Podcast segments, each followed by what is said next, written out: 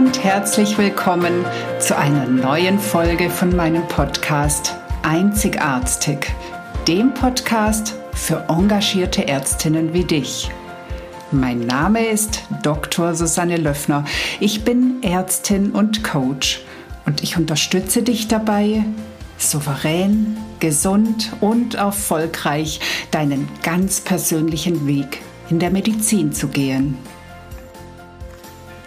Heute habe ich wieder eine ganz besonders schöne Podcast-Folge. Und zwar ist seit langem mal wieder ein Interviewgast bei mir. Es ist heute Dr. Miriam Burger. Sie ist Ärztin, aber sie ist so viel mehr. Und wir haben uns über eine Stunde unterhalten und ich habe das Gefühl, wir hätten noch Stunden weitersprechen können. Denn sie hat so viel in ihrem Leben erlebt, so viel gemacht, so viele Interessen.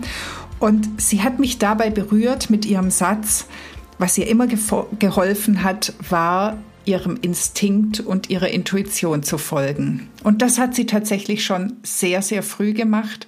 Und ich glaube, wir können so viel von ihr lernen, auch wie bereichernd es sein kann, wirklich den Herzensweg zu gehen und was sich daraus alles für Möglichkeiten ergeben. Also ich bin wirklich sehr beeindruckt und ich wünsche dir jetzt ganz, ganz viel Spaß bei dieser Folge. Hallo, hallo, herzlich willkommen zu einer neuen Folge von Einzigartig. Und heute habe ich das Vergnügen, mal wieder ein Interview machen zu dürfen. Und zu Gast ist hier die liebe Dr. Miriam Burger. Miriam ist Ärztin, sie ist aber auch Musikerin, Klangtherapeutin, sie ist Global Health Expertin und Venture Capital Beraterin. Die letzten beiden Begriffe sagen wir gar nicht so viel, aber ich bin gar, ganz, ganz sicher, dass sie uns dazu was erzählen wird. Hallo, liebe Miriam, herzlich willkommen hier im Podcast. Guten Morgen, liebe Sabine. Äh, Susanne. also, gleich mal den Podcast gecrashed, ganz am Anfang. Ähm, nein, guten Morgen, liebe Susanne. Ich freue mich auch sehr dabei zu sein. Äh, danke für, da, äh, danke für den für das Interview heute. Ähm, bei mir ist es noch relativ früh. Äh, wahrscheinlich der Grund, warum ich jetzt gerade Namen verwechselt habe. das ist gar kein Problem. Ich bin das tatsächlich gewöhnt. Also Sabine ist der häufig, äh, also wirklich am meistgenannteste Namen, äh, wenn es Namensverwechslung gibt. Also irgendwie scheine ich was von Sabine an mir zu haben.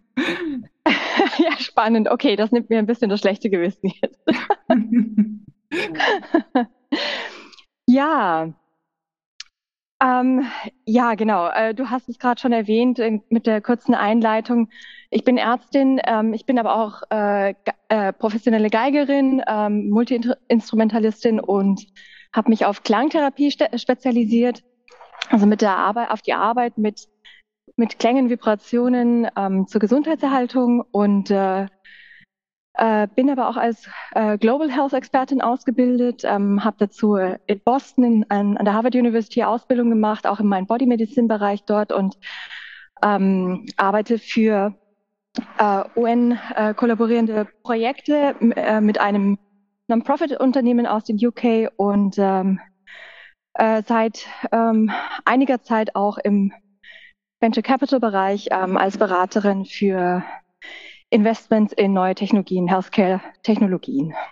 Oh, also das, das hört sich jetzt, also das ist jetzt mal wirklich ein Bereich, in dem ich bisher noch gar nicht vorgedrungen bin. Also da bin ich jetzt wirklich mal gespannt, ähm, was du da alles zu erzählen hast. Magst du vielleicht mal berichten, wer du eigentlich bist? Also im Sinne von, wo kommst du her? Was hast du erlebt? Was hat dich zu deinen Entscheidungen oder zu deiner Entwicklung gebracht? Ja, gerne. Gerne. Ähm, wo soll ich idealerweise anfangen? Also ich kann dir die, die lange Version bieten mit äh, von der Kindheit an oder oder von vom Berufsbeginn an. Du darfst gerne ähm, auch in der Kindheit anfangen. Ähm, vielleicht musst du ja nicht jedes einzelne Jahr wählen, aber so ja, ja, vielleicht so die Sachen, die dich einfach geprägt haben auf deinem Weg. Ja klar, gerne.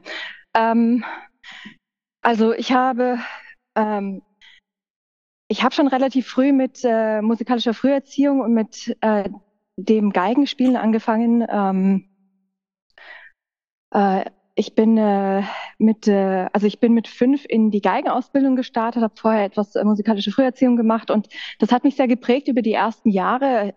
Ich kann auch, also äh, kann, kann mich auch gut erinnern, dass das für mich sehr ähm, identitätsstiftend war, Musik zu machen und auch wahnsinnig ähm, viel Spaß gemacht hat. Ich hatte immer viele Hobbys grundsätzlich, ähm, aber das hat mich äh, spezifisch, das hat mich dann auch in die Schule begleitet, äh, ein bisschen ins Gymnasium und im Gymnasium, ähm, ich war in einem naturwissenschaftlichen äh, Gymnasium in Nürnberg ähm, und habe dort dann meine Leidenschaft für Chemie und Physik entdeckt. Und äh, das hat mich dann eigentlich äh, letztlich dazu gebracht, darüber nachzudenken, doch ein naturwissenschaftliches Studium anzufangen. Dann gab es dann verschiedene Überlegungen. Ähm, meine Eltern hätten am liebsten gehabt, dass ich, äh, dass ich äh, entweder Recht oder Diplomatie oder eben Medizin studiere. Und ähm, ich wollte eigentlich erstmal in die musikalische Richtung äh, und in die naturwissenschaftliche Richtung gleichzeitig gehen. Und ähm, ja, und die, ähm, die äh, Musik hat dann erstmal gewonnen. Ich habe dann ein Jahr nach, der, nach dem Gimmi ähm, äh, eigentlich hauptsächlich ähm, äh, Musik gemacht und eine, noch eine künstlerische, so ein Pausenjahr gemacht und bin dann aber doch äh, im Medizinstudium gelandet. Ähm, ich kann mich auch erinnern, ich hatte immer eigentlich ähm, ein Umfeld, also ich habe mir auch immer Menschen ausgesucht, ähm, sicherlich unbewusst damals als Jugendliche, die genau diese Interessen natürlich auch genährt haben und ähm, genau und äh, äh, kurz äh, kurzum bin ich dann na, in bin dann, äh, in dem Pausenjahr war ich ein Jahr in Berlin ähm, und bin dann aber nach Wien gezogen und habe dann in Wien weiter studiert. Und Wien war ganz faszinierend als Lebensstation, weil, weil die Stadt sehr stark von klassischer Musik und überhaupt von Kultur geprägt ist. Und und es war eigentlich so ein perfektes Setting, um neben dem Medizinstudium weiterhin äh, auch auf einem hohen Niveau Musik weiter zu verfolgen. Und dann kam es dazu, dass ich halt äh, während dem äh, Studium äh, als Geigerin auch äh, verschiedene Projekte verfolgt habe, in Bands gespielt habe, in Orchestern, eigentlich auch für mich so Geld verdient habe damit. Das waren so die ersten Berufserfahrungen, dann so richtige Berufserfahrungen. Äh, und ähm, ja, und das führte dann über einige Abenteuer auch nach New York. Äh, und ich dachte dann auch während dem, während den letzten Studienjahren, dass ich dann wahrscheinlich auch nach New York gehen würde nach dem Studium. Ähm, das ist, jetzt, das ist jetzt die total Kurzversion, die ich dir erzähle. äh, ich merke auch gerade, ich müsste, ich eigentlich ist es auch noch wichtig zu wissen, dass ich während, diesen, während dieser ganzen Zeit ähm, auch gemerkt habe, dass, also warum ich die Musik nebenbei gemacht habe, war nicht nur das Geldverdienen und der, der Spaß, sondern ich habe auch gemerkt, dass es mir unfassbar viel Ausgleich gegeben hat. Also mhm. seelisch äh, und, und kreativ, weil das Medizinstudium, wie du genauso sehr weißt, äh, sicherlich, äh, auch einfach trocken sein kann und, und ganz andere Anforderungen stellt. Also ähm, und äh, ich da in dem Medizinstudium halt auch die, die Integration ähm, vermisst habe, die Integration von den Künsten, von der, der, also wirklich auch der Gewichtung der Psyche. Wir hatten zwar auch ein psychologisches Tertial und äh, haben erste Kontakte mit der Psychiatrie und mit ähm, quasi weniger technischen Methoden gehabt, aber das war trotzdem sehr wenig, fand ich. Und, hm. ja, das ist ja äh, insgesamt sehr wenig bei uns im Studium. Ja, ja. Und äh, abgesehen davon natürlich auch sämtliche anderen integrativen Ansätze, wie zum Beispiel die aus der Ernährungswissenschaft, ähm, aus der Komplementärmedizin, die halt äh, ähm, auch äh, immer noch ein bisschen so ein Schattendasein führte damals und auch so ein bisschen skeptisch beäugt wurde. Und ich war halt mit meinem asiatischen Hintergrund, ich bin ja halb Koreanerin und halb Deutsch und habe aber auch chinesische und italienische weitere ähm, äh, Einflüsse in der Familie. Ich habe da sehr, äh, sehr einen starken Bezug zu den asiatischen Methoden gehabt äh, und auch für mich entdeckt während dem Studium, für mich selber eben. Und das hat mich auch lange Zeit ähm, immer wieder so, ja, ähm, ja, das hat mich gewundert, warum die, obwohl wir auf dem Weg zur Globalisierung damals schon waren, warum da auch so wenig Offenheit besteht in der westlichen Medizin. Ähm, und äh, das hat mich dann auch nicht losgelassen und nachdem, äh, also im Anschluss vom Studium, im letzten Jahr begann ich dann äh, noch eine Akupunkturausbildung in, in Wien an der Österreichischen Akademie. Ähm, und, äh, und das war sehr faszinierend. Äh, war auch so ein bisschen so ein Anstoß dazu, sich zu überlegen, doch mal bisschen, doch mal ausge, ausgedehnte Zeit in, äh, in Asien auch zu verbringen. Und ähm, ja, und dann ähm, ist das wie so ein Strang gewesen, der da damals stattfand im Studium. Aber um wieder zurückzukommen auf die Musik und da ein bisschen einen roten Faden zu behalten. Ähm, die Musik war für mich eben auch was sehr Prägendes und ein guter und wichtiger Ausgleich. Und ich glaube, wenn ich das jetzt so zusammenfasse für mich selber, ich glaube, ich bin auch immer wieder dem nachgegangen, was mir Energie gegeben hat und eben diesen Ausgleich. Und das waren eben verschiedene Ansätze. Es war die Komplementärmedizin, es war die integrative Art zu denken, äh, das war die Offenheit, ähm, sich weiterzuentwickeln und äh, nicht nur in, in festgelegten, fixierten ähm, Schemen und Standards zu denken. Ähm, und und, äh, und dazu gehörten alle diese Aspekte sehr, sehr logisch für mich dazu. Und als ich dann mit dem Studium fertig war, ähm, musste ich dann für mich selber die Entscheidung fällen, okay, ähm, ich habe diese große Leidenschaft mit dem Musizieren, ich habe das Interesse an der Komplementärmedizin und ich könnte jetzt eigentlich auch einen Facharzt beginnen. Ähm, und äh, habe mich dann, ähm, ehrlich gesagt, äh, in eine, auf, auf meinen Instinkt oder auf meine Intuition berufen, äh, weil diese Entscheidungen alle irgendwie sehr, sehr gleich, also sagen wir mal, die, die Wertigkeiten für mich sehr gleich stark waren. Und ich lange damit rumgerungen habe, hey, was mache ich jetzt eigentlich? Ähm, was ist die richtige Entscheidung? Also was ist der richtige nächste, nächste Schritt? Und äh, ich äh, war damals, wie alt war ich damals? 27. Und ja, und die letztlich die Entscheidung dann aber in die Musik zu gehen und äh, auf, auf äh, professionelle musikalische Tourneen äh, zu, zu gehen, sich zu bewerben bei Orchestern und Aufträge anzunehmen, das kam, das war eigentlich eine sehr stark instinktgeleitete Entscheidung. Genau, also das ist, das war so sicherlich so ein, ein Schlüssel, äh, Entscheidungsmoment in meinem Leben, wo sich dann auch vieles geändert hat im weiteren Verlauf meiner, meiner, meines Werdegangs. Und, ähm, und ich glaube, das war auch die richtige Entscheidung. Äh, also ich, das war definitiv die richtige Entscheidung für mich. Ähm, ich habe dann äh, einen Auftrag, ich habe bei verschiedenen Künstlern Aufträge bekommen. Ähm, ich hatte damals den Vorteil eben, äh, wie sagt man so schön im, Englischen Competitive Advantage, dass ich äh, über das Studium hinweg ähm, auch in verschiedenen Commercial-Aufträgen und Filmaufträgen mitgearbeitet hatte und Crossover gespielt habe. Ich war ähm, als autodidaktisch und das war auch sehr stark gesucht im Popmusikbereich, im Rockmusikbereich. Und ähm, genau, und dann habe ich einen Auftrag bei Udo Jürgens letztlich bekommen, 2012. Wie spannend.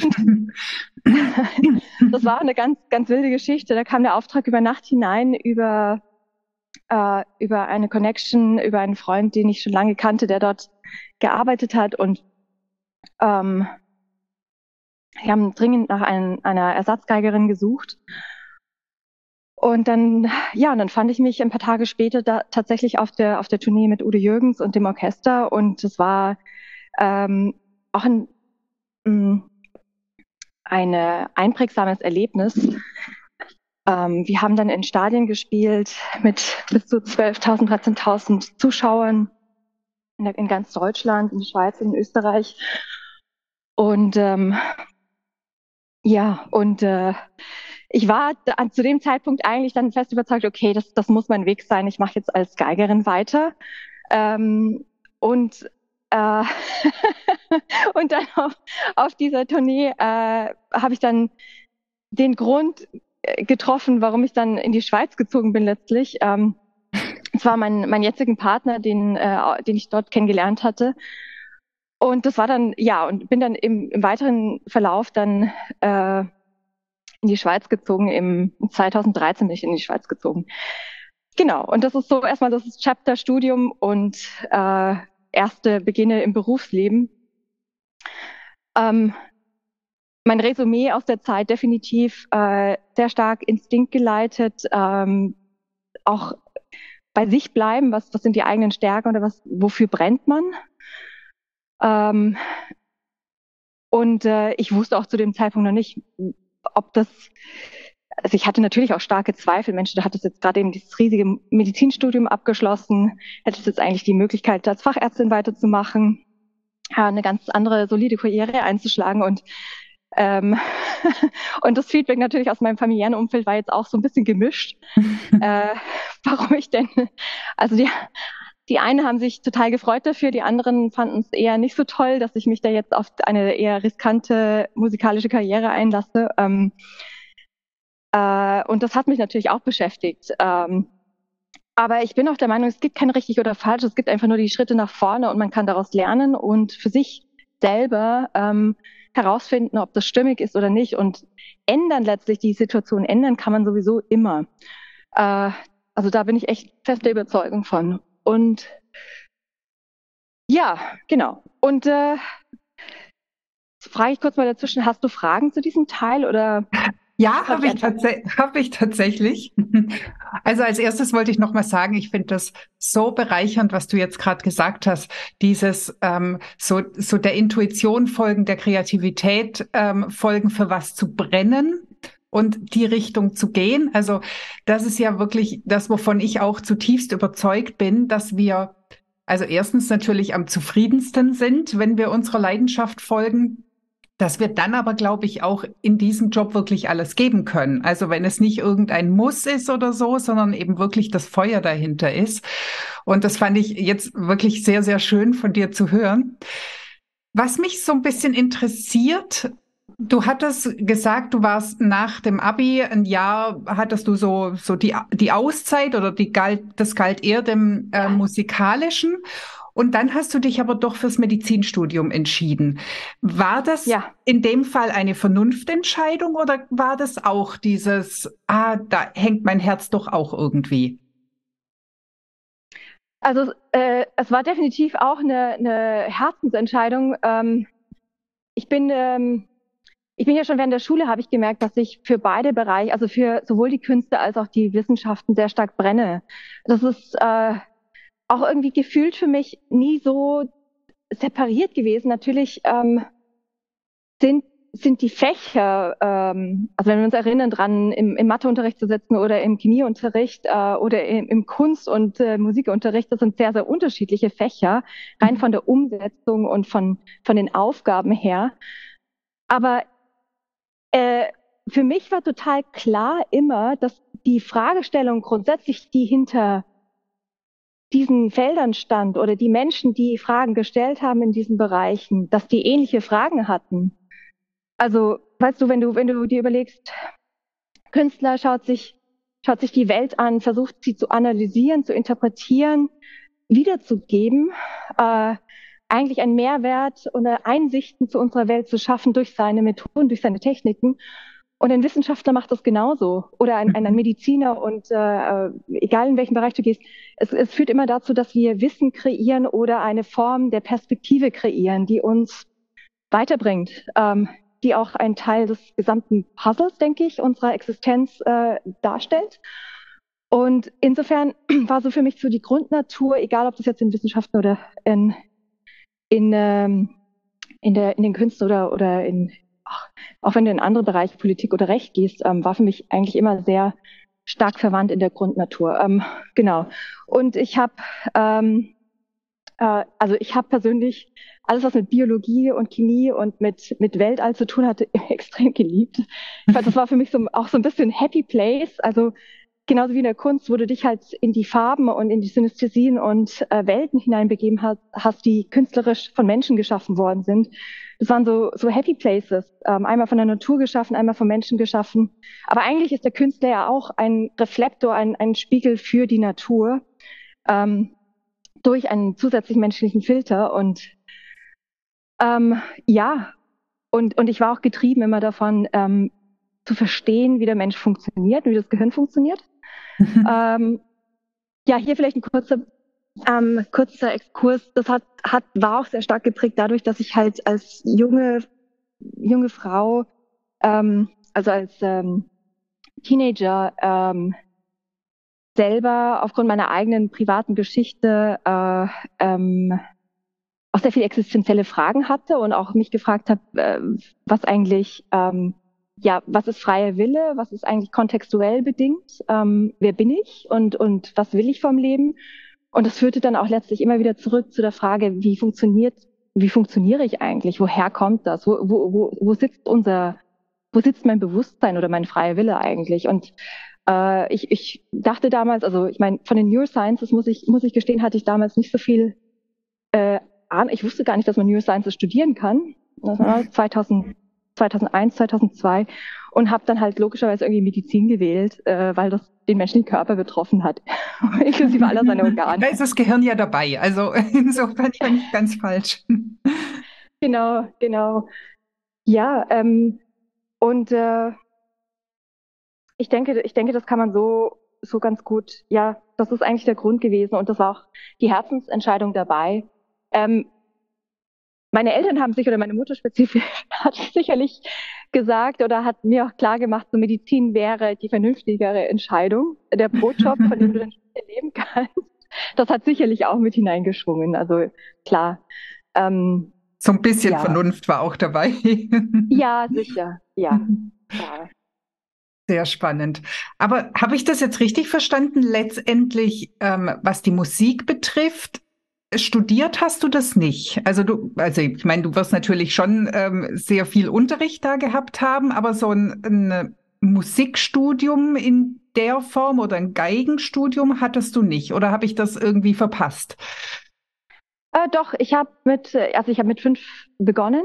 Ähm, erstmal in der Suzuki-Schule äh, für äh, drei, drei oder vier Jahre und ähm, danach ähm, habe ich bei Wettbewerben teilgenommen. Äh, das war äh, in Nürnberg regional und föderal auf Bayern-Ebene. Und äh, äh, ich habe dann von, von der Jury ähm, ein Stipendium quasi mit supported bekommen, dass ich ans Konservatorium gehen kann. Dann war ich zwei Jahre im Konservatorium in Nürnberg.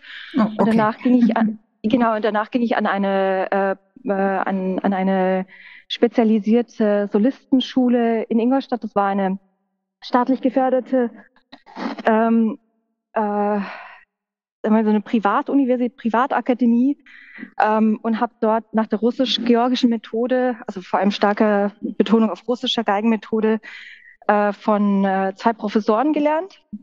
Für circa, also insgesamt war die Ausbildung zwölf Jahre lang.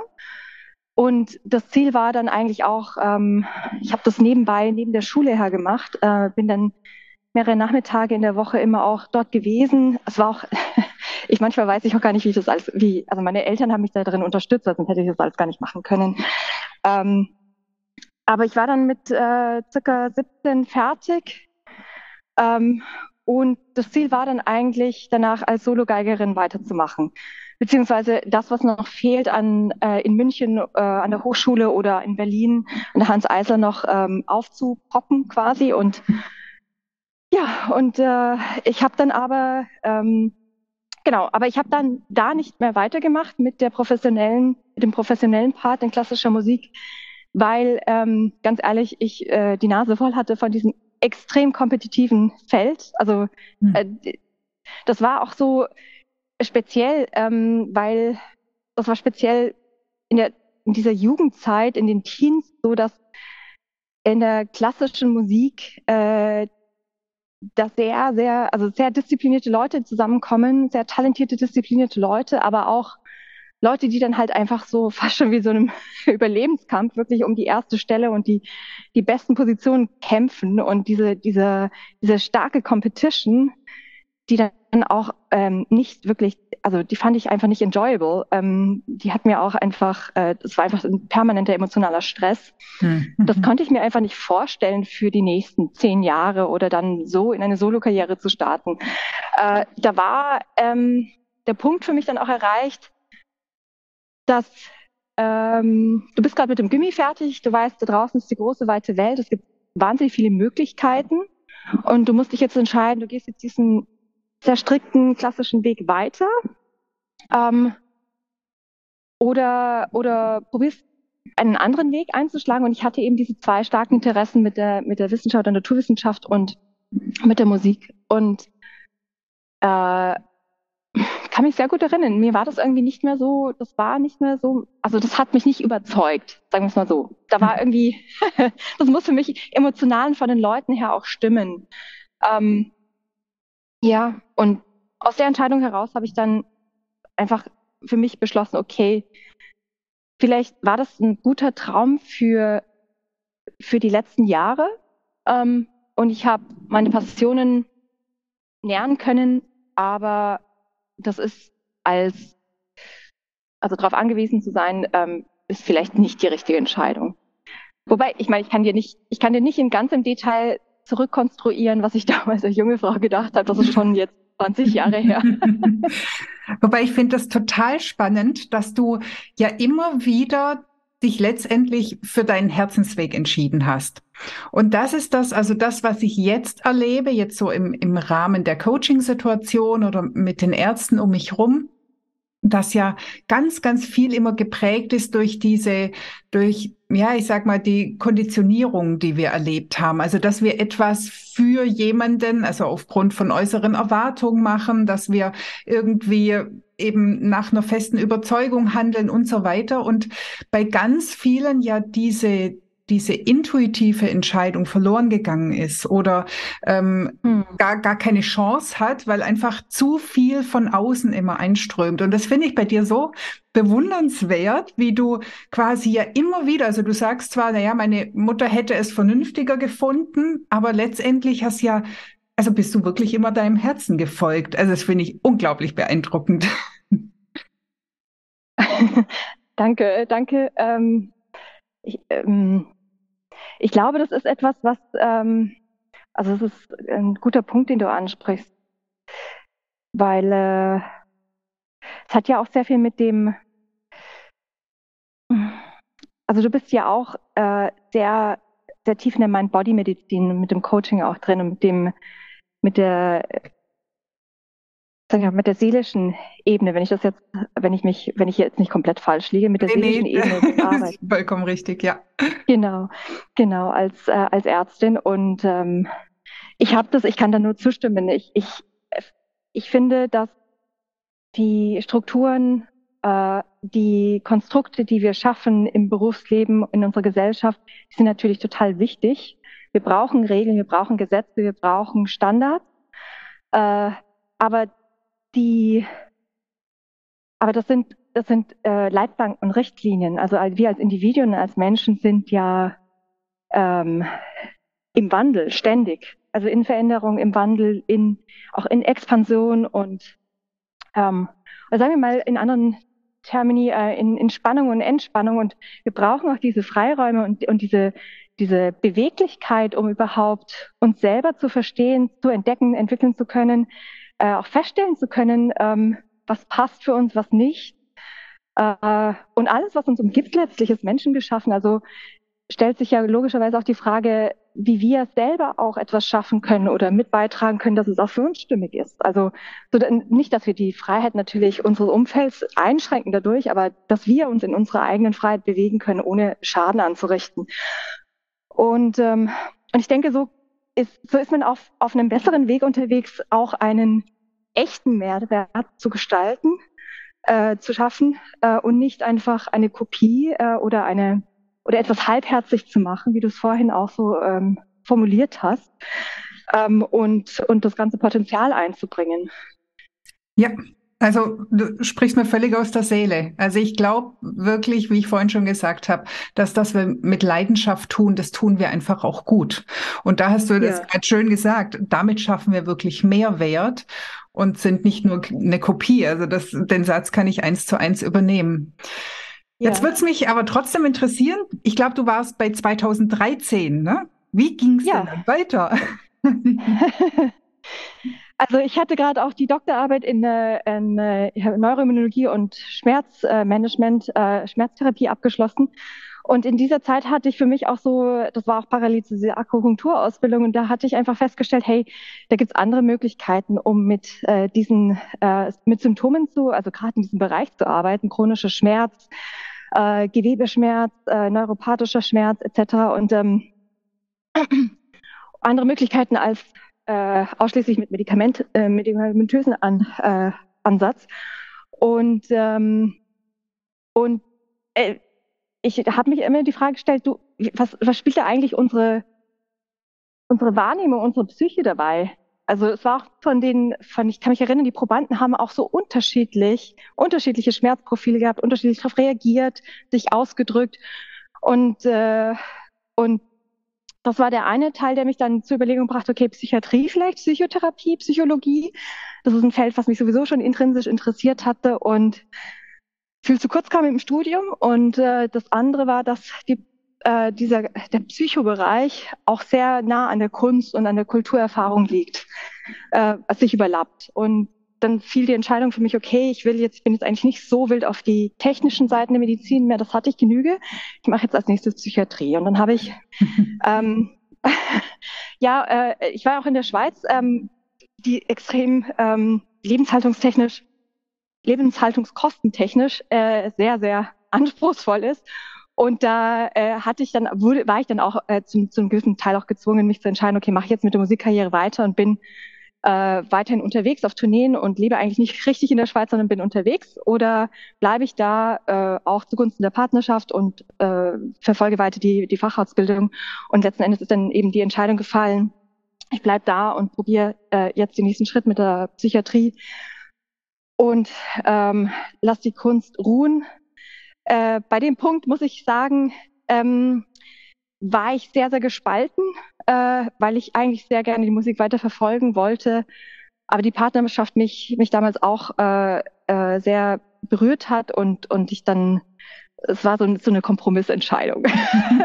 ja, doch ehrlich. Kompromisse. Nicht mehr nur rein das Herz, sondern auch ein bisschen Kompromiss.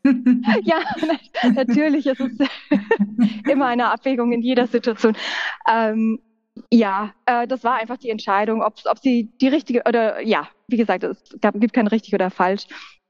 Ähm, dann war ich in der Psychiatrie, das war super spannend, sehr, also wirklich extrem lehrreich. Also so lehrreich, ähm, dass ich jetzt in meinem, äh, auch nach der Zeit in der Psychiatrie sehr oft von den von den Teachings, von den Situationen und Einsichten äh, pro, äh, auch profitiere und auch äh, weiß, mich besser zu navigieren im Leben, ähm, speziell im, im interpersonellen Austausch äh, und alles, was ähm, Techno-Bullshit anymore angeht. ähm, äh, es hat mir auch Spaß gemacht, es war aber auch super fordernd. Also ich, ich habe damals auch gemerkt in der Psychiatrie, dass ich halt als äh, Künstlerin, als sehr empathischer Mensch lernen musste, Compassion zu trainieren, also wirklich hm. Mitgefühl, nicht nur das Einfühlen, was was einem sehr viel Energie rauben kann, sondern wirklich mitfühlend zu sein, aber sich selbst distanzieren zu können von, von dem, was passiert vor der. Und in der Kunst ist es ja, ähm, ist es ja oft das wirklich das Gegenteil. Du musst dich ja komplett in etwas hineinversetzen und das inkorporieren und, und selbst leben. Mhm. Und ähm, äh, Genau, und ähm, ich habe dann, ähm, so gern ich die Psychiatrie oder so spannend ich sie fand, habe ich auch aber auch feststellen können, dass ich meine eigenen Ideen und äh, eigene Ideen in Form von, ich habe Musik äh, benutzt in, in, den, in den Sessions mit den, mit den Klienten, um, um quasi äh, besonders Klima, Raumklima, auch in, in äh, Gesprächsklima zu schaffen mit klassischer Musik oder mit ihren Musikvorlieben, weil das einfach immer entspannter und angenehmer war dann. Und ähm, äh, war da vielleicht ein bisschen unkonventionell. Ähm, aber ich hatte letztlich keine Chance, meine eigenen Ideen wirklich konzeptionell durchzusetzen oder, oder irgendwo anzubringen, äh, weil ich meine, die meisten Kliniken, es kommt natürlich auf die Klinik auch drauf an, äh, aber sind ja auch Geschäftsmodelle und fahren dann nach einem gewissen äh, schon festgelegten Konzept und die Mühlen malen sehr langsam und mir ging das alles viel zu langsam. Und äh, es war schwer, irgendwo durchzubrechen irgendwo zu sagen, hey, oder irgendwo auch Gehör zu finden, das wäre doch eine interessante Methode. Ähm, oder ein, ein schöner Ansatz oder könnte ich mehr mit der Musiktherapeutin zusammenarbeiten.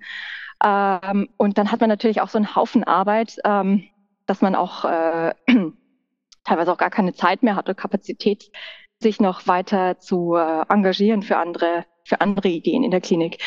Ähm, und dann war halt für mich der Punkt gekommen, okay, ähm, machst du weiter so oder folgst du wieder, folgst du eigentlich dem, was, die, was deine Neugier äh, dir sagt? Und ich habe mich dann halt für Letzteres entschieden. Es war auch klar, dass ich damit äh, den finanziellen Boden erstmal verlieren würde. Das hat mir auch Angst gemacht. Ähm, aber ich habe dann äh, ich hatte dann vier Monate Pause und habe sehr viel, ich habe sehr viel Yoga gemacht, habe mich wieder mit den integrativen Ansätzen beschäftigt ähm, und äh, bin dann in der Privatwirtschaft gelandet, vier Monate später in einem äh, Projekt ähm, für ein Coaching, äh, für ein Coaching-System, für eine Coaching-Methode für Kader und Team-Performance. Und ähm, äh, das war damals, äh, die Idee war, jemanden aus der Medizin oder aus den Neurowissenschaften und jemanden, der künstlerische Ansätze hat, ins Team zu holen und bin dann empfohlen worden und habe dann quasi beide Stellen besetzt und die, äh, die Grundlage und die Theorie, äh, also die, die, die, sagen wir mal, die theoretische Grundlage für das Coaching-Konzept äh, geschrieben und wir haben danach, äh, das war ein super cooles Projekt äh, und auch mal was ganz anderes nach der Klinik, äh, auch anders als der künstlerische Ansatz normalerweise oder die künstlerische Tätigkeit. Ja, und dann ähm, hatten wir Aufträge bei der UBS in Zürich und bei der Stadt Zürich. Und äh, mein Chef damals, das war der äh, Leiter der Weltklasse Zürich, ähm, also ein Profiathlet, äh, der die, der die Nachwuchstalente in, in der Schweiz betreut hat ähm, super gescheiter Mensch. Ähm, und der hat mich darin auch gefördert. Ich denke, ich hatte wahrscheinlich auch Glück, an die, an die richtigen Leute zu kommen. Und was mir damals auch aufgefallen ist, wenn du wirklich dazu stehst, was du machst und was deine Leidenschaften sind, dann finden sich auch die Leute und die Leute, also dein Umfeld nimmt es auch wahr und denkt auch in diesen anderen äh, Bahnen. Also die, wenn du ganz klar für etwas stehst, für deine Passion, dann strahlt es aus und du wirst an die richtigen Leute kommen. Das war damals mein, mhm. mein Learning aus, diesen, aus, diesen, aus dieser Entwicklung. Und äh, ja, und dann das Projekt äh, war äh, äh, temporär angelegt. Das heißt, äh, nachdem das Konzept dann fertig äh, entwickelt und getestet war, habe ich dann weitergeschaut nach einem ähm, nach einem äh, äh, Film- oder Public Health Projekt. Und ähm, wie das so ist, ich bin auch jemand, ich, ich äh, mische mich sehr, sehr gern in verschiedene Netzwerke und tausche mich aus und ähm, und äh, bin dann bei einem Filmprojekt gelandet von der Krebsliga Schweiz, Kollaboration mit einem mexikanischen Filmunternehmen und einem Zürcher Filmunternehmen. Und es ging darum, dass wir eine Kampagne mit acht Kurzfilmen zum Thema Krebs und Krebspatienten und äh, ja, das Erleben von Krebs eigentlich äh, drehen würden. Und so habe ich dann quasi, ähm, sie brauchten jemanden vom Fach, also aus der Medizin. Und dann wurde eigentlich auch die Stelle geschaffen, äh, als äh, Film, Medical Film Consultant, die Drehbücher zu Probe zu lesen, zu prüfen. Ähm, äh, ich habe dann über die künstlerischen Aspekte bei mir habe ich dann auch die Filmmusik ähm, habe ich Filmmusiker vermittelt und also es war ein sehr bunt gemixter Job. Und das führte dann dazu, dass wir dann äh, nach circa 2016, 2016, 2017, genau, in 2017 dann die ersten Filmverführungen hatten am Zürich Filmfestival. Es war ein, es war ein Erfolg, also es war super cool. Sie haben ein extra, also ein extra Programm am Filmfestival geschaffen dafür. Und, ähm, und die Filme gingen dann auch weiter rund um die Welt nach Los Angeles und verschiedene andere Städte. Und ich konnte mit einem Oscar-Gewinner zusammenarbeiten, was auch super spannend war. Komplett andere Branche. Natürlich, ich meine, ich hatte vorher in den USA auch schon im Film mitgearbeitet, aber ähm, ich habe diesmal halt direkt mit den, mit den Regisseuren und Produzenten zusammenarbeiten können, was nochmal eine Stufe spannender war als nur im Musikkontext. Ähm, genau.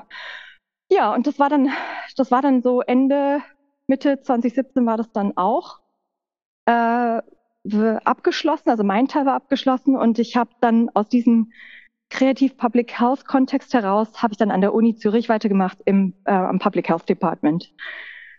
Ja, ähm, warum habe ich das gemacht? Äh, das war zum einen äh, die, das Bedürfnis, wieder doch irgendwo Anschluss äh, nochmal an die Uni zu finden.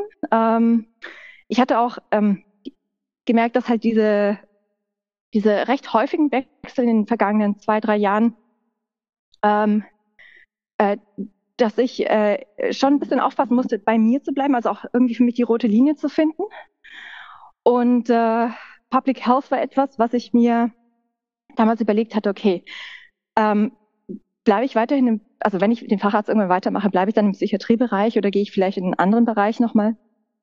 Und ich habe dann äh, für mich beschlossen, okay, die Public Health kann ich mal ein Jahr machen, ähm, um auch dieses äh, Fremdjahr zu belegen in der Facharztausbildung.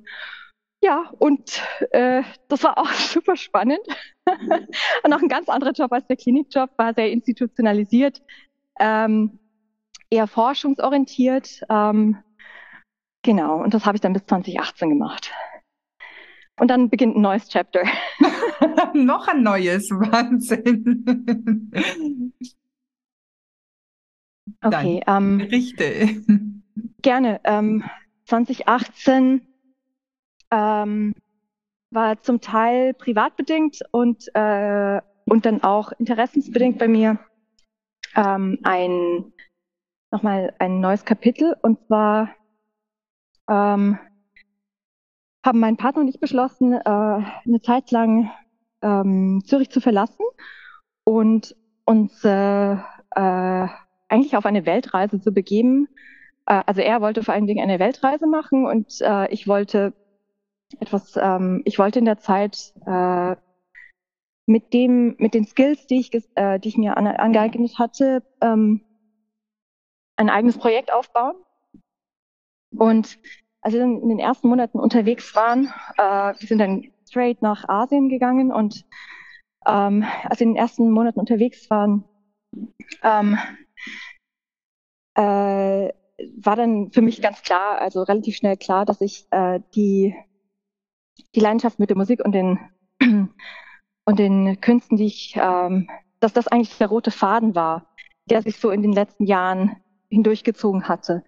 Äh, durch, das, durch das Filmprojekt bei der Krebsliga Schweiz, ähm, durch die theoretischen Grundlagen aus dem Coaching-Konzept äh, und auch die Psychiatrie und dass es halt doch irgendwie wieder immer, also nicht, nicht der Hauptmittelpunkt war, aber immer ein konstanter Faktor, der für mich wichtig war. Und in Asien äh, kommst du in dieses ganz andere Ecosystem, in diese andere Welt, wo du auch anders spürst und mit ganz anderen sensorischen Eindrücken zu tun hast. Und fühlst dich natürlich wie auf einer, auf einer Reise auch ähm, äh, weniger limitiert. Und ich habe dann angefangen, auch kreativer für mich, mir, also wirklich auch mit Vision Boards und, und anderen Methoden vorzustellen, was ist denn das, was ich eigentlich, wenn ich, weißt du, wenn ich äh, genügend Geld hätte, wenn ich keinen Druck hätte, ähm, einfach machen könnte, was ich wollte, was würde ich denn jetzt am liebsten machen? Für mich als selber, was würde ich gerne als nächstes herausfinden? Und es führte dann ähm, zurück auf die Grundfrage Musik oder also die Künste oder die Naturwissenschaften und wie kann ich sie kombinieren, weil das, was vorher war, war immer sequenziell oder parallel. Ähm, und äh, und gleichzeitig fand auch der Reconnect mit meinen eigenen Wurzeln statt. Wir waren dann auch in Korea, in Ostasien, in China. Ähm, also ich war insgesamt in über 30 Ländern eigentlich. Damals unter oder ja, ja über 30 Ländern unterwegs. Und, ähm, und dieser Reconnect, äh, war dann auch ähm, die Brücke zu dem Interesse, was ich für Komplementärmedizin im Studium entwickelt hatte. Und natürlich wahrscheinlich auch die unterliegende, unter underlying question, wer bin ich? Und was ist eigentlich äh, als, als äh, Hybrid, als Eurasiatin, was ist denn eigentlich meine, wo sind meine Wurzeln? Ähm, wo bewege ich mich hin und wo gehöre ich hin? Und ähm, genau, und dann bin ich in, in Asien, also in, in Korea, in äh, verschiedene Tempelauszeiten gegangen. Ähm, und äh, das kann man sich so vorstellen wie eigentlich wie die indischen Ashrams. Also es ist äh, sehr, sehr, also äh, äh, kathartisch, würde ich sagen, äh, sehr einfach. Ähm, du bist in Korea gibt es, kurze Erklärung, in Korea gibt es hunderte von sehr gut erhaltenen, äh, jahrtausendalten, jahrtausendealten Tempeln, Tempelanlagen, die in den Bergen, in den Wäldern sind. Ist zum Beispiel auch die älteste Public House Schrift in einem großen Schriftentempel äh, äh, in Korea, Südkorea. Und, ähm, und es gibt äh, ein Teil von dieser Tempelkultur sind die Temple Stays und du kannst da so lange du möchtest bleiben, äh, um dir eine Auszeit zu geben, aber auch ähm, eben die, die Reconnection zu den eigenen Wurzeln. Es sind auch viele Koreaner gehen dorthin, um aus dem schnelllebigen Alltag in Seoul, diese 20 Millionen Stadt, herauszusteigen und äh, Ruhe zu finden. Ähm, und äh, in der Zeit, ähm, speziell in Korea, bin ich auch in, in diesen Kontakt mit den buddhistischen Ritualen gekommen, die da so aussehen, dass du in der Früh um drei, vier aufstehst und dann, und dann bis um sechs oder bis morgens, also bis zum Sonnenaufgang betest oder äh, Gesangsrituale verfolgst. Das sind ähm, meditative, äh, äh, eher monotone Rituale, die aber be begleitet werden von, ähm, von Trommeln oder von äh, ähm, Holzsticks, die einen gewissen Rhythmus schlagen. Es gibt, es gibt äh, in diesen Tempeln auch große gegossene Glocken, also fast fast so eine ja eine, eine andere Form von Gongs. Ähm, und äh, und und da gibt es natürlich auch den Prototypen von Gong selber, das, das der Windgong. Also verschiedenste Instrumente, die da äh, Teil der Tempelkultur sind. Und ja, ähm, ich ähm, ich, ich, ich äh, freue mich immer, wenn ich mich daran erinnern kann, weil es ist ein recht, ähm, es war eine recht eindrückliche Zeit äh, für mich selber. Ähm, kannst du dir wahrscheinlich vorstellen, äh, die als die in Europa aufgewachsen ist und die und ihr ganzes Leben lang gelebt hat. Und ich hatte früher schon einige Ausflüge nach Korea oder nach Asien, aber das war nie so intensiv und tief hinein in die Kultur und in die Kulturen und ähm, das waren ähm, viele Eindrücke, viele äh, Empfindungen und innere Zuordnungen, die da stattfanden auch und natürlich auch äh, totale Begeisterung, dass ich äh, diese, diese Klangelemente ähm, in, in dieser, Original, dieser Ursprungskultur äh, vom Buddhismus äh, wiedergefunden habe. Es gibt in Korea sonst auch noch den Konfuzianismus und äh, auch, den, auch das Christentum natürlich, aber da mischen sich zu gewissen prozentualen Anteilen diese verschiedenen Religionen, Spiritualitäten und genau. Und ähm, das ist mir, das habe ich dann auch in anderen Ländern gemacht. Ich war in Myanmar, in Thailand, ähm, in Indonesien, Sri Lanka, also in verschiedensten Ländern und äh, habe dann für mich eben auch auf einer äh, Field Research ähm, immer wieder Kontakt aufgenommen zu diesen äh, Orten und auch zu Gruppen und zu Institutionen, die mit äh, diesen verschiedenen Methoden arbeiten.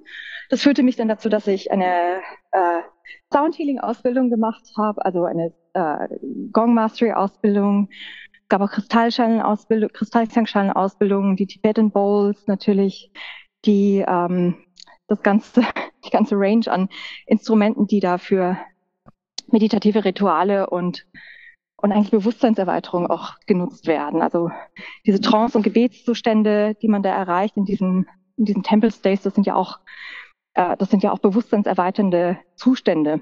Und ich mhm. denke, das ist auch der, der Aspekt dieser, dieser, dieser Transzendenz, die man auch anstrebt als ähm, spiritueller Mensch.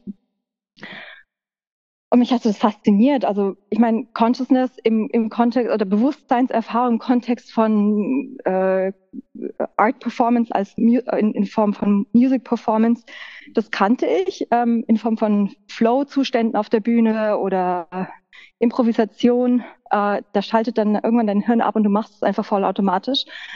Ähm, und aber so in der Form, dass ich das passiv auch erleben kann, indem ich Musik und Klang erfahre, das war, äh, das war sicherlich eine, das war Schlüsselmoment. Mhm. Und auch sehr klar für mich dann, dass ich das äh, aufgrund dessen, wie das in mich hineingedrungen ist, als oder auch als resoniert hat, dass ich das mitnehmen wollte, wieder zurück nach Europa. Ähm, ich hatte keine Ahnung, welcher Form und wie das passen würde, weil das ja auch ein totaler Clash ist äh, mit, der, mit der klassischen deutschen oder, oder schweizerischen Art zu leben. Ähm, aber äh, ja, ich wusste es noch nicht, aber ich wollte es machen auf jeden Fall. Und dann war ich äh, 2019 im Sommer, äh, ging es dann zurück in die Schweiz. Ähm, ich hatte auf diesem Weg, auf diesen, in diesen letzten zwei Jahren auch noch die Global House Ausbildung in Harvard gemacht und die Mind Body, äh, Mind Body Medizin vertieft angefangen und ähm, genau und äh, und es wurde immer mehr zu so einer inneren, zu einer inneren Vision, dass diese bewusstseinserweiternden Methoden durch Klang- und Musikerfahrung, und da gibt es noch andere Ansätze, aber jetzt weil Klang- und Musikerfahrung, dass das für mich eigentlich ein so ein zentraler Strang werden sollte, das auch hoch zu skalieren in, oder ein Wunsch, eine Vision, das zu skalieren zu können und in Gesundheitssystem und die Gesundheitspraktiken hineinzubringen. Weil es für mich einfach so ein so einen krassen Effekt hatte auf meine eigene Wegfindung. Ähm, ist natürlich ein subjektives, individuelles Erlebnis jetzt für mich gewesen, aber ich habe das natürlich auch gesehen in anderen auf dieser ganzen, auf dieser Auszeit. Ähm, ich habe mich mit wahnsinnig vielen Menschen ausgetauscht dazu und schien so, dass das schon, äh, dass es schon was, dass da was dran sein musste. Also dass, äh, ähm, dass das eben nicht nur meine Leben ist und ähm, und ich liebe die Scientific Method. Also ich, ich liebe es wirklich äh, schon genau und klar und objektiv zu denken und mir auch nicht irgendwas zusammenzureimen oder zu spinnen, was dann irgendwie allgemeingültig werden soll, sondern äh, das ist natürlich, äh, das muss auch passieren, weil sonst, äh, weil sonst äh, kann man das ja gar nicht auch übertragen auf, auf äh, man kann das ja auch nicht äh, anfangen, irgendwie zu standardisieren oder zu übertragen oder hoch zu skalieren. Genau. Ähm, ja. Super spannend der Weg. Hast du Fragen bis jetzt dazu oder soll ich einfach mal weiter erzählen? Du, ähm, wir haben jetzt ähm, schon, schon fast unsere Stunde erreicht. Darum wird mich oh, wow. jetzt ähm, vor allem noch interessieren, also wie, wie setzt du das denn jetzt um? Also du hast ja gesagt, ähm, ja. Du, du möchtest das skalieren, du möchtest das auch vielleicht in, in den Gesundheitsbereich reinbringen. Welchen Weg bist du denn da gegangen oder, oder inwiefern gelingt dir das? Okay, gern. Da halte ich mich jetzt kurz. ähm, in a nutshell. Äh, ich habe 2019, als ich dann zurückgekommen bin und nach den Ausbildungen, habe ich ähm, äh, bei einem äh, Non-Profit-Unternehmen in den UK angefangen, äh, die sich auf Global Health und Healthcare Improvement äh, spezialisieren, eigentlich auf, auf, äh, auf eine Revolution des Gesundheitssystems von Sick-Care äh, Richtung Healthcare, also mehr Richtung hin Richtung Prävention, Salutogenese und ähm, weil das, weil das natürlich die Zukunft ist. Also äh, und äh, dort ähm, habe ich mich ähm, Dort habe ich angefangen, mich zu platzieren mit, mit Klangtherapie, mit Musiktherapie, äh, eine Expertengruppe gegründet mit fluktuierenden ähm, Members. Äh, und jetzt ist es, ist es zwar vor, vor circa dreieinhalb Jahren. Durch die Pandemie wurde das sehr stark eingeschränkt, aber wir haben remote dran weitergearbeitet. Wir haben dann auch Kollaborationen mit dem äh, mit der UN aufgestellt, mit der WHO und immer in Richtung Creative Arts, Arts, Kunsterfahrung und damit auch ein bisschen in Richtung Bewusstseinserfahrung hin. Ähm, da, das ist durch die Pandemie aber für mich so äh, so eingeschränkt gewesen, dass ich ähm, währenddessen auch angefangen habe, für mich selber ein Studio in Zürich aufzubauen. Ich habe dann äh, 2019 gestartet mit Sound Healings in Zürich und in Thun. Ähm, mit Gongs, mit Klangschalen, mit äh, Koshis, mit äh, ähm, Aurelie, mit allen möglichen Instrumenten, also was man sich so vorstellen kann. Und ähm, und das zusammen in Kollaboration mit, äh, mit Yoga praktizierenden und mit Yogalehrern in Studios umgesetzt, aber auch alleine in meinem, in meinem Studio damals. Ich habe das Studio dann im gleichen Haus, wo wir gewohnt haben, auch gehabt, ähm, war aber auch relativ eingeschränkt durch die Pandemie und das habe ich dazu gebracht, es mehr digital zu arbeiten. Ich habe mich sehr viel mit Digital Entrepreneurship auseinandergesetzt, ähm, wie man Klang digitalisieren kann ähm, und auch mit dem Kompositions- und Musikhintergrund äh, anders produzieren kann. Ähm, ich bin da auch, äh, also das, das, ist ein laufendes Projekt. Ich bin da auch im Austausch mit einigen ähm, Freunden aus dem Kunstbereich aktuell und ähm, und äh, das ist das ist etwas, was äh, was neben der realen oder neben der, sagen wir mal, neben der Webinarumsetzung, also wie, wie kann man sich das konkret vorstellen?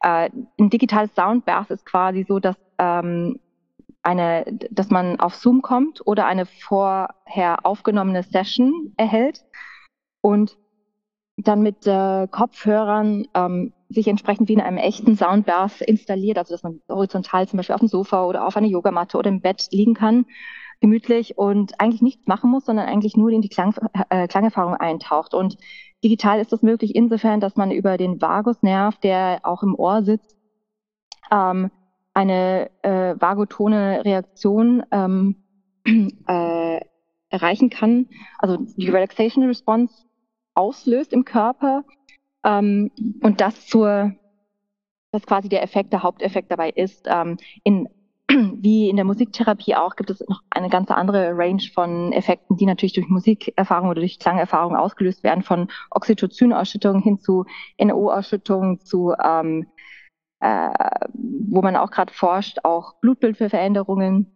Da muss man allerdings noch an der Evidenz arbeiten. Und ähm, in der realen Soundbath-Erfahrung ist es so, dass du halt wirklich vom Klang und auch von den Vibrationen, die du dann mhm. physisch spürst, kannst, einge also eingelullt äh, wirst.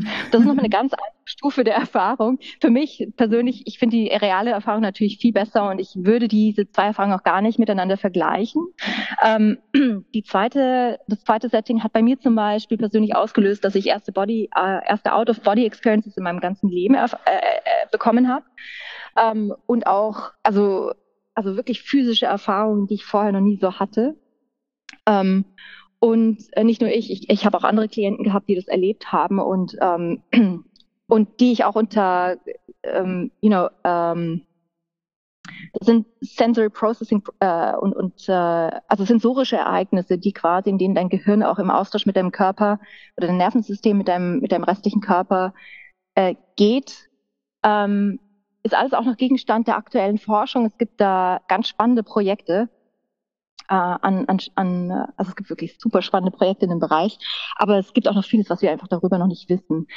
Und ähm, to be safe, ich denke, mit, mit Sound, Bathing, Sound Healing kann man sich momentan sehr gut im, im Entspannungsbereich, im Wellnessbereich bewegen.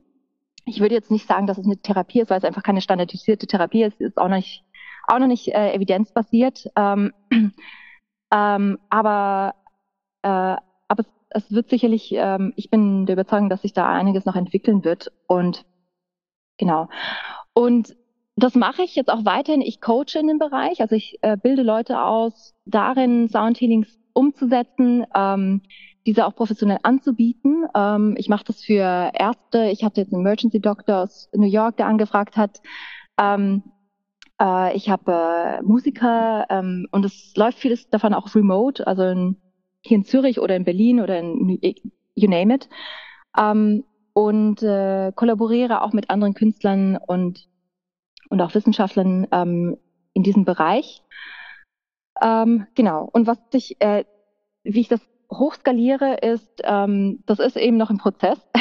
das, ist auch, das ist immer die Frage, was, was möchte man erreichen oder was, was, was, welchen Impact möchte man erreichen? Und dementsprechend ähm, muss man sich dann eine Strategie überlegen, äh, und, die, und die Leute dazu finden.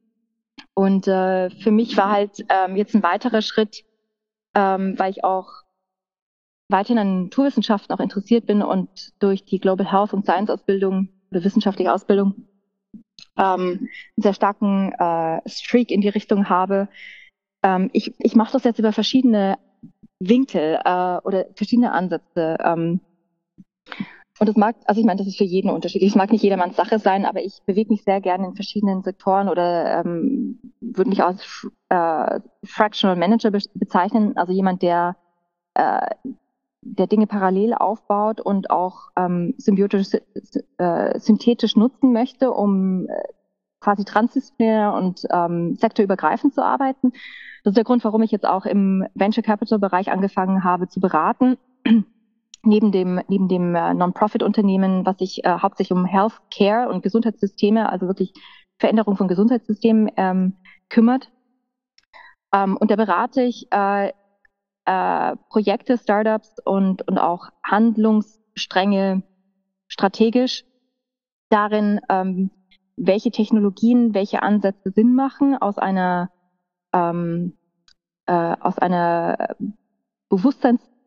bewusstseinserfahrungsorientierten oder transformativen ähm, Perspektive heraus und wie das in, im Mental Health Bereich äh, anzusiedeln ist.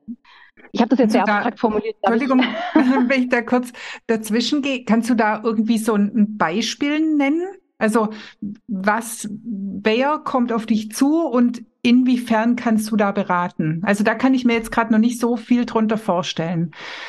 Oh, ja klar. Ähm, es ist so, äh, es können im Prinzip jeder kann zu mir kommen. Ähm, ich ich äh, nehme quasi ähm, äh, Applications entgegen und äh, man kann sein Projekt pitchen. Es geht um Startups oder es geht um äh, Investoren, ähm, die in Technologien investieren möchten. Ähm, und mein Schwerpunkt liegt darin, dass ich das ganze neue Feld von bewusstseinserweiternden Erfahrungen ähm, beurteile, also ich mache Due Diligence darin und äh, vernetze die richtigen Leute und ähm, gebe quasi meine Beratung oder mein, meine Meinung dazu oder mein Wissen auch äh, dazu, was man ähm, strategisch machen könnte und wenn gefragt ist, natürlich auch ähm, zum Produkt selber. Ähm, aber es ist in erster Linie eigentlich ähm, ja äh, Strategy.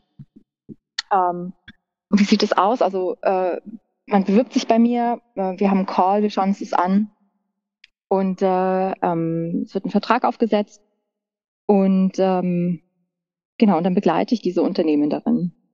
Okay. Aber ich werde jetzt nicht, mein Betriebsverhältnis kann ich jetzt nicht, kann ich jetzt nicht teilen. Aber das ist völlig in Ordnung so. genau, genau. Das, ist, das, das betrifft Technologien und, und was das andere angeht, was die Ausbildung, das Mentoring und das Advisorship für, für ähm, Healthcare Professionals oder, oder Musical Professionals, äh, Wellbeing Professionals, Wellness Professionals angeht, da geht es wirklich konkret um die Hands-on-Umsetzung von, wie kann ich Klangtherapie, wie kann ich Sound Healing, Sound Medicine, ähm, das in meiner ganz spezifisch customized in meiner eigenen Praxis umsetzen oder in meinem eigenen, äh, in meiner Klinik oder in meiner, äh, ähm, in meinem ähm, Coaching-Unternehmen. Ähm, wie mache ich das digital und wie mache ich das real? Also das ist, äh, das sind verschiedene, sozusagen, es sind verschiedene Stufen von Arbeit und, ähm, und Projekten, die ich da verfolge. Aber ich mache das für mich selber, weil ich äh, ähm, persönlich ähm, äh, an meiner Expertise arbeite natürlich und auf der anderen Seite aber auch sehe, dass, dass das die verschiedenen Ansatzpunkte sind für mich derzeit, die Sinn machen und die, mit denen ich sowohl im Austausch mit dem Individuum sein kann, als auch einen größeren Impact erzielen kann auf andere, also jetzt mehr in der, in der Kollaboration mit, mit ähm, Venture Capital oder mit ähm, Technologieunternehmen. Wahnsinn. Also so ein breites Feld, das du abdeckst, so eine spannende Geschichte. Also ich könnte jetzt, glaube ich, noch zwei Stunden zuhören ähm, und fände es immer wieder interessant. Trotzdem würde ich tatsächlich gern langsam das Ende ein. Lass uns abschließen.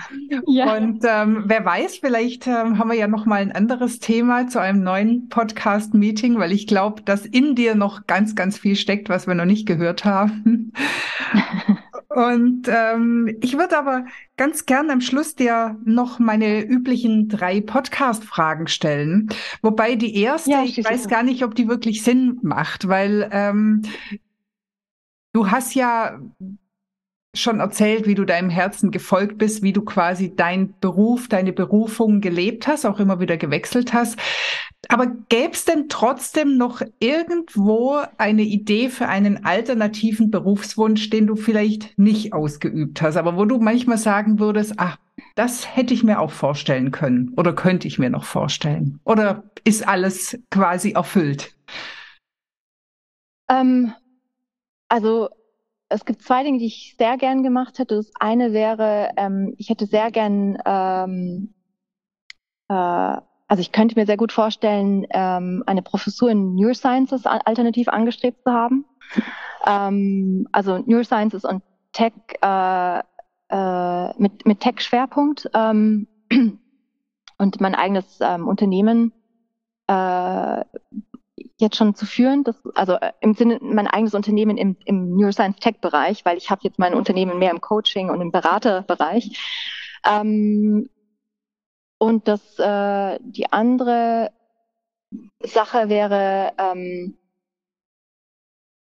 ich denke, ähm, ich denke, Computer Science und Coding hätte mich auch interessiert.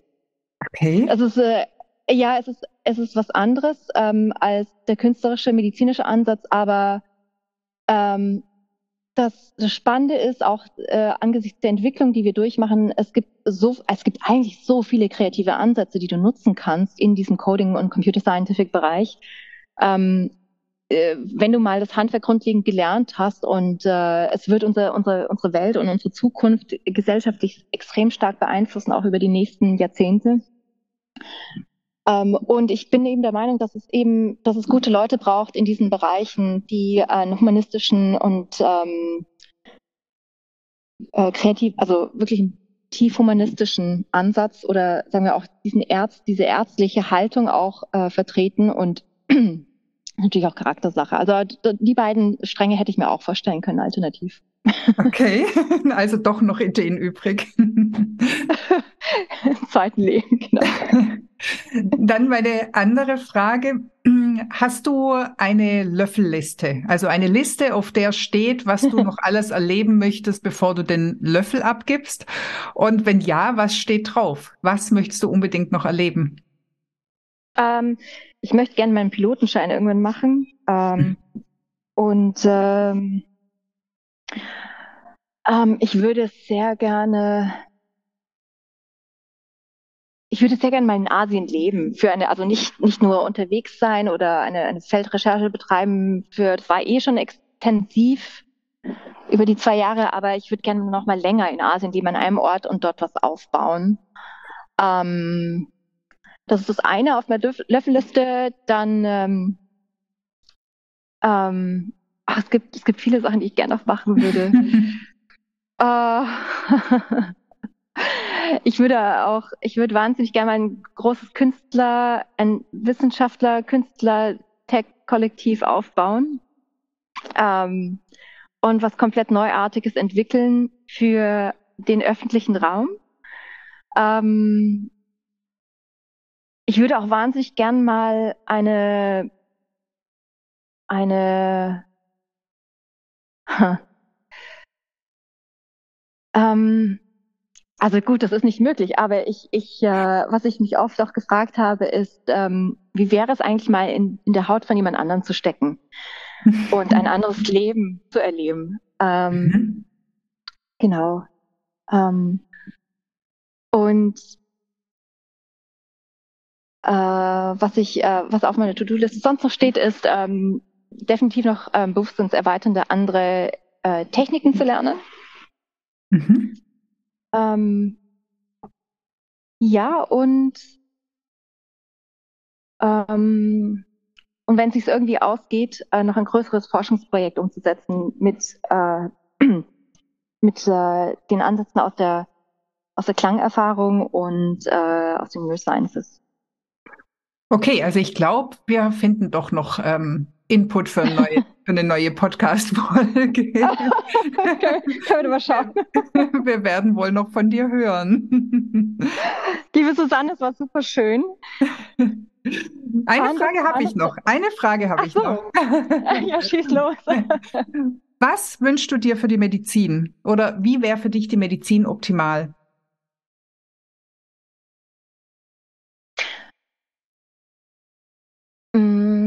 Ich wünsche mir eine Medizin und auch eine medizinische Ausbildung, in der die Fähigkeiten ähm, als, als Arzt, als Behandler, als Individuum, also wirklich als Mensch, äh, mehr menschliche Aspekte in die Behandlung einbringen zu können, also die Medizin menschlicher zu machen. Ähm, ich denke, wir bewegen uns schon langsam in die Richtung. Ähm, ja, meine Vision von der Medizin wäre, die, die Technologien von heute und von morgen angemessen ähm, und zugänglich zu nutzen im Gesundheitssystem, auch im Eins zu eins mit dem Patienten, aber dabei stets den Schwerpunkt auf die Mensch-zu-Mensch-Interaktion, zu, den, den, den Schwerpunkt dort zu bewahren.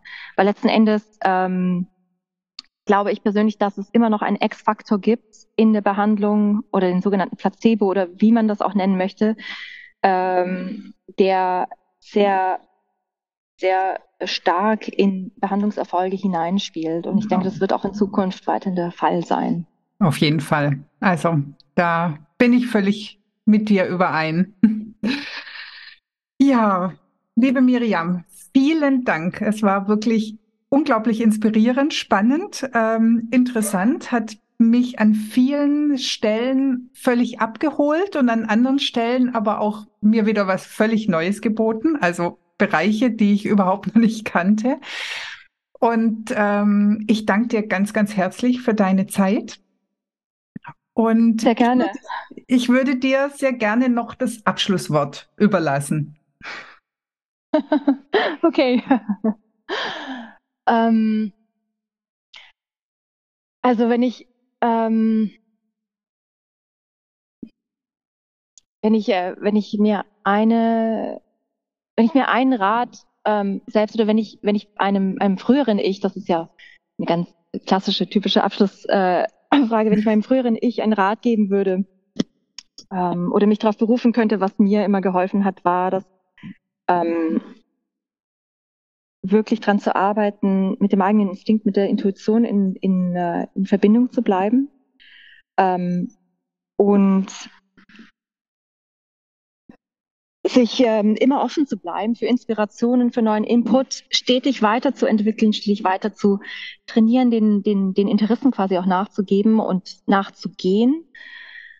Ähm, dass man einen Weg verfolgt, auf dem man in der eigenen Kraft ist und die größte Resonanz mit sich selber, den größten, den, den, größten Impact für sich selber auch und damit auch für sein Umfeld und für diese Welt generieren kann.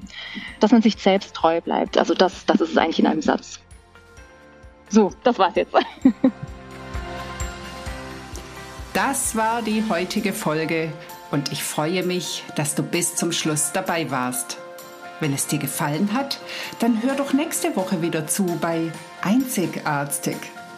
Natürlich freue ich mich sehr über eine 5-Sterne-Bewertung und wenn du den Podcast teilst oder weiterempfehlst. Möchtest du lernen, besser zu kommunizieren? Dann hole dir doch mein PDF 12 Game Changer für erfolgreiche Patienten- und Angehörigengespräche. Den Link dazu findest du in den Show Notes. Lass uns gemeinsam eine neue Medizin mit glücklichen Ärztinnen und Patienten schaffen. Alles Liebe, deine Susanne